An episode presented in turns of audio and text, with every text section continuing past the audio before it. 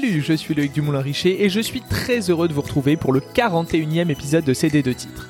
Comme d'habitude, on va parler avec passion et sans plaisir coupable de pop musique et de celles et ceux qui la font.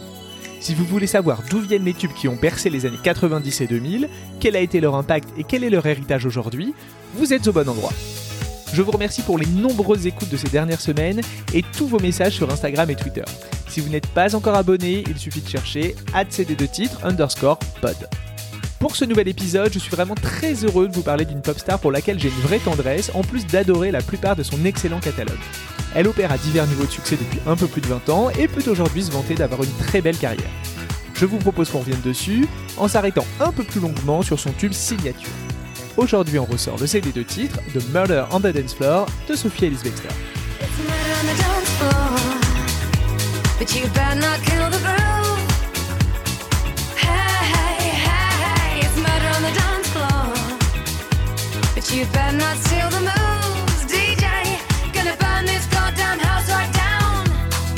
Dire que Murder on the Dance est le premier single de Sophie Ellis Bextor, comme on l'entend souvent, c'est inexact. Dire qu'elle est une one-hit wonder, ça l'est tout autant. Enfin presque. Ça dépend de quel côté de la manche vous placez. En effet, chez nous, Sophie n'a fait que 4 incursions dans le top single et seuls 3 de ses albums ont été classés, et encore pas très haut. Néanmoins, c'est une artiste assez passionnante qui a exploré les genres, collaboré avec des pointures et qui a consciencieusement construit une carrière solide sans jamais se départir de sa classe et de sa forte personnalité. Pour retracer le parcours très pop de Sophie, repartons au milieu des années 90.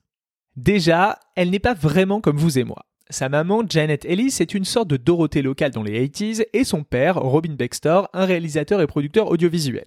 Un environnement propice au développement de velléités artistiques, comme elle l'a confié en interview par la suite. Je cite Devenir chanteuse ne m'a jamais semblé plus improbable que d'autres métiers dits normaux. Ça facilite un peu les choses quand en plus le talent est là.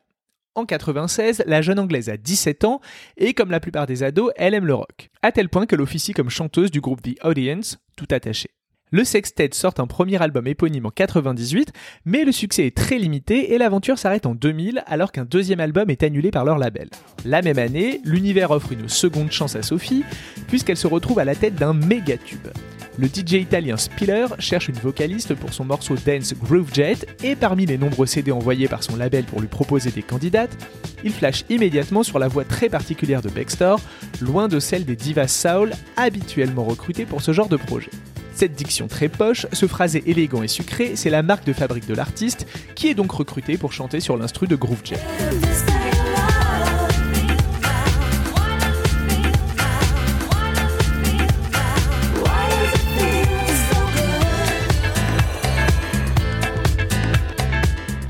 Écrit les paroles avec Rob Davis, dont je vous ai parlé dans l'épisode sur Can't Get You Out of My Head de Kylie Minogue. Ce détail a son importance car quelques temps plus tard, c'est avec elle en tête que Davis et Kathy Dennis écriront le tube finalement échu à l'australienne. Groove Jet fait l'objet d'une âpre bataille dans les charts anglais puisqu'il sort la même semaine que Out of Your Mind, le premier single solo d'une autre pop star très poche, la Spice Girl Victoria Beckham, en collaboration avec The True Steppers et Dane Bowers. C'est finalement Groovejet qui s'empare de la première place et qui devient un méga tube avec plus de 650 000 CD vendus. Pour vous resituer, cette semaine-là dans le top 5, il y a aussi Rock DJ de Robbie Williams, I Turn to You de Melanie C et Lucky de Britney Spears, une belle époque. Voilà donc notre amie Sophie lancée pour la suite, et bien sûr ce succès surprise lui offre la possibilité de bosser sur son premier album solo. Un an plus tard, en août 2001, Polydor Records sort Read My Lips, un disque qui mélange pop, dance et néo-disco. Il est précédé par ce qui est en fait le vrai premier single de l'artiste, et ça on l'a un peu oublié. C'est Take Me Home, une reprise d'un titre de Cher sorti en 1979, dont elle a particulièrement réécrit les paroles, les rendant un peu plus explicites que celles d'origine.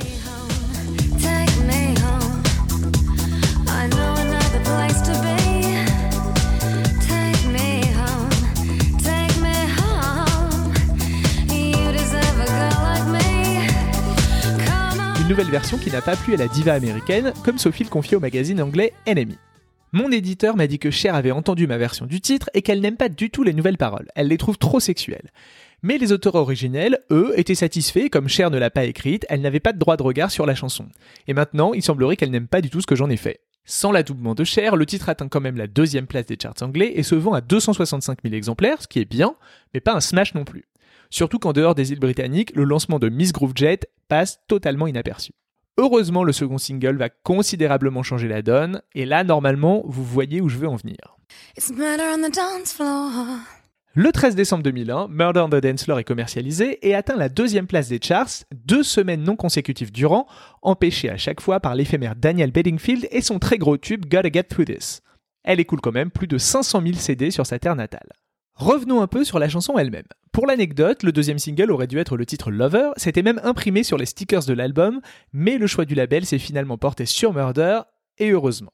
À l'écriture, on retrouve Sophie accompagnée de Greg Alexander. Celui-ci a mené le groupe New Radicals à la fin des 90s, puis s'est reconverti dans le songwriting pop avec davantage de succès. Grand bien lui en a pris puisqu'il a collaboré sur les hits de Ronan Keating, le chanteur de Boyzone, de Texas, pas moins de deux Spice Girls, Mel C et Jerry, et aussi d'anciens pensionnaires de ces deux titres, Mandy Moore et Leonson, sur le titre Lost Without Each Other. Je sais pas si Audrey est au courant de ça, mais ça fait une petite info en plus par rapport à l'épisode qu'on leur a consacré. La production a été confiée aux mains très capables de Matt Rowe, un saint homme puisqu'il a coécrit les plus gros hits des Spice Girls aux côtés de Beef Stannard. Wannabe, To Become One, Viva Forever ou Spice Up Your Life, c'est lui. À eux trois, Sophie, Greg et Matt nous ont concocté une petite bombe pop aux influences disco tout à fait singulières. Ce n'est pas du tout le son de l'époque, mais la chanson est totalement intemporelle. La voix si spéciale de la chanteuse détonne sur cet instrument tout en corde et en guitare glamour. Mais une partie que j'adore et qui joue un rôle central dans les titres disco, c'est bien la basse. À cet instrument, on retrouve Guy Pratt, un musicien qui a collaboré avec les plus grands. Vous voyez Pink Floyd? Bon bah il a fait partie du groupe. History d'un certain Michael Jackson? Il a joué dessus. Oh, et Like a Prayer, vous savez, un petit tube de Madonna Bon, vous avez deviné. Pendant le premier confinement, il a sorti une série de vidéos sur YouTube reprenant et expliquant ses lignes de basse les plus emblématiques. Parmi elles, évidemment, on retrouve Murder et je vous fais écouter un petit extrait.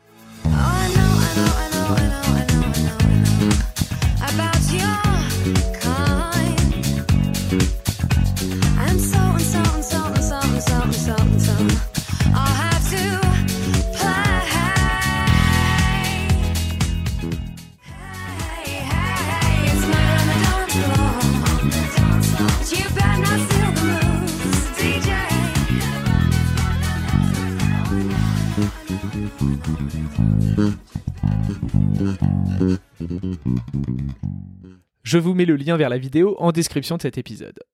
La voix de Sophie, reconnaissable entre mille avec son mélange de sophistication, de chaleur et cette pointe d'accent british, fait beaucoup pour le morceau à tel point qu'on a du mal à l'imaginer porté par une autre artiste. Je vous fais écouter un petit morceau de la capella juste pour le plaisir.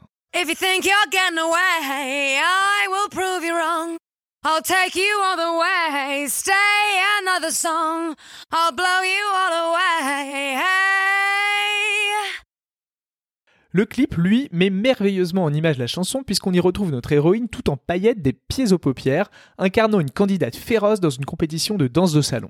Elle élimine un à un ses concurrents par des procédés douteux pour remporter le premier prix du concours. Peut-être que ça l'a inspirée en 2013 lorsqu'elle a participé à la version anglaise de Danse avec les stars, dans laquelle elle a fini quatrième. Bon, vous vous souvenez forcément du clip, je reviens dessus, puisqu'il tournait en boucle à l'époque, même en France. Car oui, une fois n'est pas coutume, un hit pop britannique s'est aussi imposé chez nous.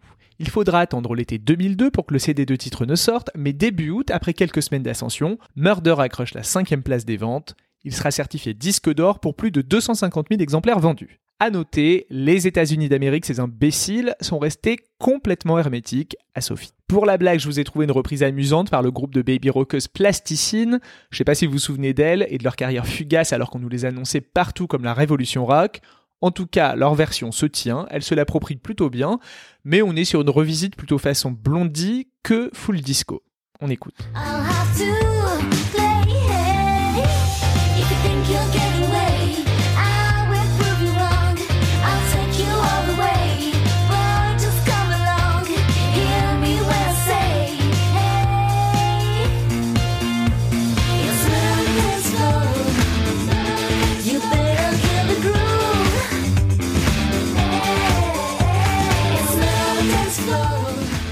Meilleure reprise, c'est Sophie elle-même qui nous l'a offerte en mars 2019 avec la sortie de The Song Diaries, un best-of où tous les titres sont passés par la case orchestrale.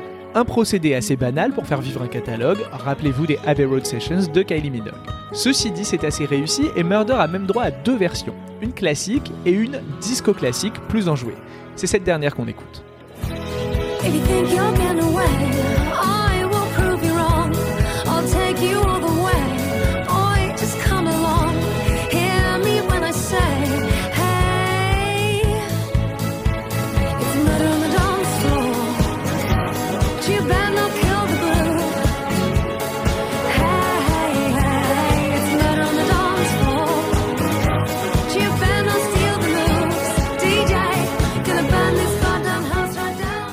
M'arrêter là, vous vous diriez oui, bon, elle a pas fait grand chose de plus, mais elle est sympa. Vous me connaissez, ce n'est pas mon genre de laisser tomber une pop star après seulement un tube. Miss Sophie nous a en effet bien gâté après 2002. On va tout de suite évacuer la question. Non, elle n'a jamais retrouvé le succès de ses débuts, mais elle a mené une jolie carrière émaillée d'excellents titres que je vous propose d'explorer. Suite au succès du premier album Read My Lips, on bat le fer tant qu'il est chaud et dès octobre 2003, Sophie propose son second opus, Shoot from the Hip. Le succès est plus discret avec seulement une 19e place dans les classements anglais. Néanmoins, deux singles atteignent le top 10, les très bons I Won't Change You et Mixed Up World.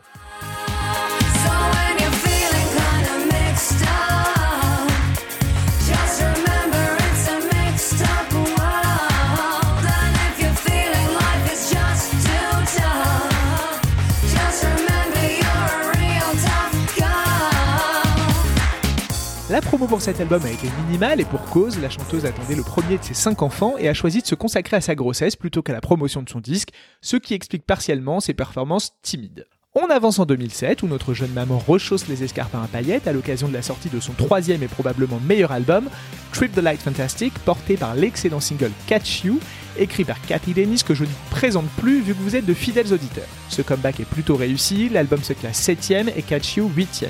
C'est à mon sens le troisième extrait du disque qui aurait dû en être le hit principal.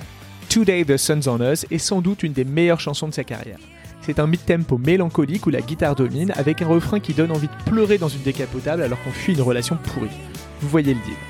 Je vous en mets un extrait, mais promettez-moi d'aller l'écouter en entier après cet épisode. Comme d'hab, vu que j'adore ce titre, vous pouvez être sûr qu'il a floppé, et pour cause, il ne va pas plus loin que la 64e place des charts anglais.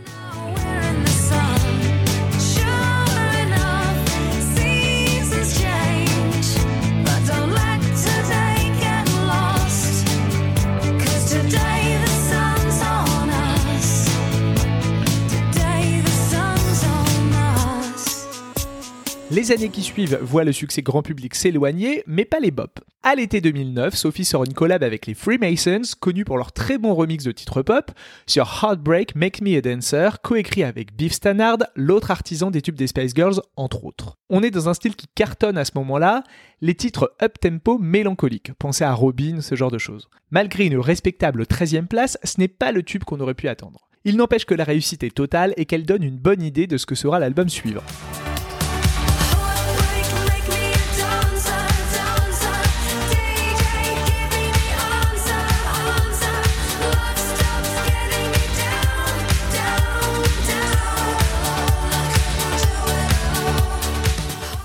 Les sorties suivantes se feront avec et autour de la deuxième grossesse de l'artiste.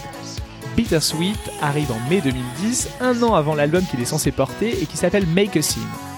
Même team et même son que Heartbreak, j'adore.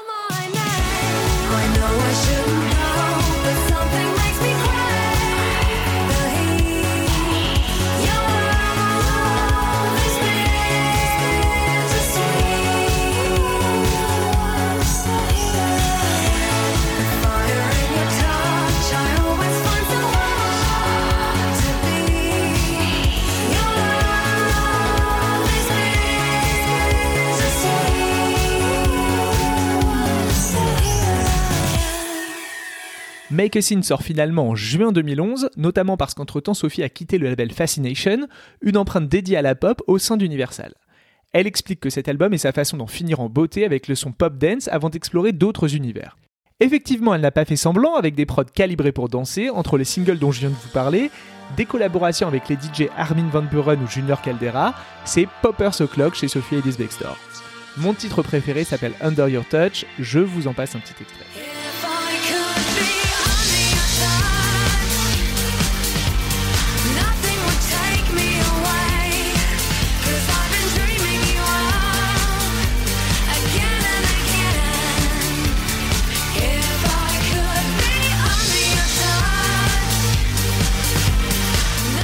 Les années suivantes seront comme promis dédiées à l'exploration d'autres univers artistiques plus intimes, dans une veine pop-folk et soft rock. D'abord avec Wanderlust en 2014, puis Familia en 2016. J'avoue que j'ai eu un peu de mal à me connecter avec le premier, mais le second m'a bien séduit et contient de très jolies chansons, comme Wild Forever qui ouvre l'album, ou Come With Us, dont on écoute un extrait.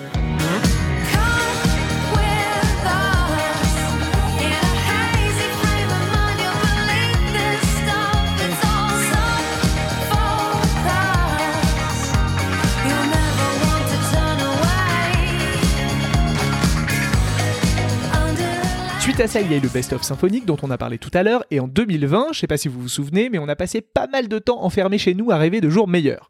Sophie aussi, évidemment, sauf qu'elle, c'était avec 5 enfants âgés de 1 à 16 ans, un cauchemar potentiel qu'elle a transformé en une petite fête hebdomadaire puisque chaque vendredi, la famille Jones Ellis Baxter a offert sur Instagram les Kitchen Discos, soit une demi-heure de musique live entrecoupée d'enfants qui se battent et ou dansent dans une joyeuse ambiance bordélique, kitsch et très marrante. Sophie, habillée d'autant de sequins que possible, en profite pour revisiter son catalogue et nous offrir quelques reprises. Le buzz prend assez vite et chaque semaine, davantage de spectateurs rejoignent cette teuf qui fait un bien fou à tout le monde. Et surtout, à notre héroïne du jour, puisque depuis, elle n'arrête plus. Elle a sorti un best-of, intelligemment intitulé Songs from the Kitchen Disco, qui regroupe tous ses singles, quelques surprises et une sélection de reprises. En plus de ça, elle a lancé un podcast sur la maternité et la vie pro, Spinning Plates, est partie en tournée, va rejoindre les vétérans pop Steps sur leur tournée d'Arena cet automne en Angleterre, et sort un livre ces jours-ci. Bref, elle a bien compris comment tirer profit de son petit retour de hype. Ses aventures restent circonscrites au Royaume-Uni, bien entendu, mais l'amour n'a pas de frontières, donc n'hésitez pas à aller découvrir ou redécouvrir tout ça, ça vaut la peine. On termine cet épisode avec la reprise d'une de mes chansons préférées, True Faith de New Order, qui vit une seconde jeunesse avec la Magic Touch de Sophie sur son best-of Kitchen Disco. On se retrouve juste après.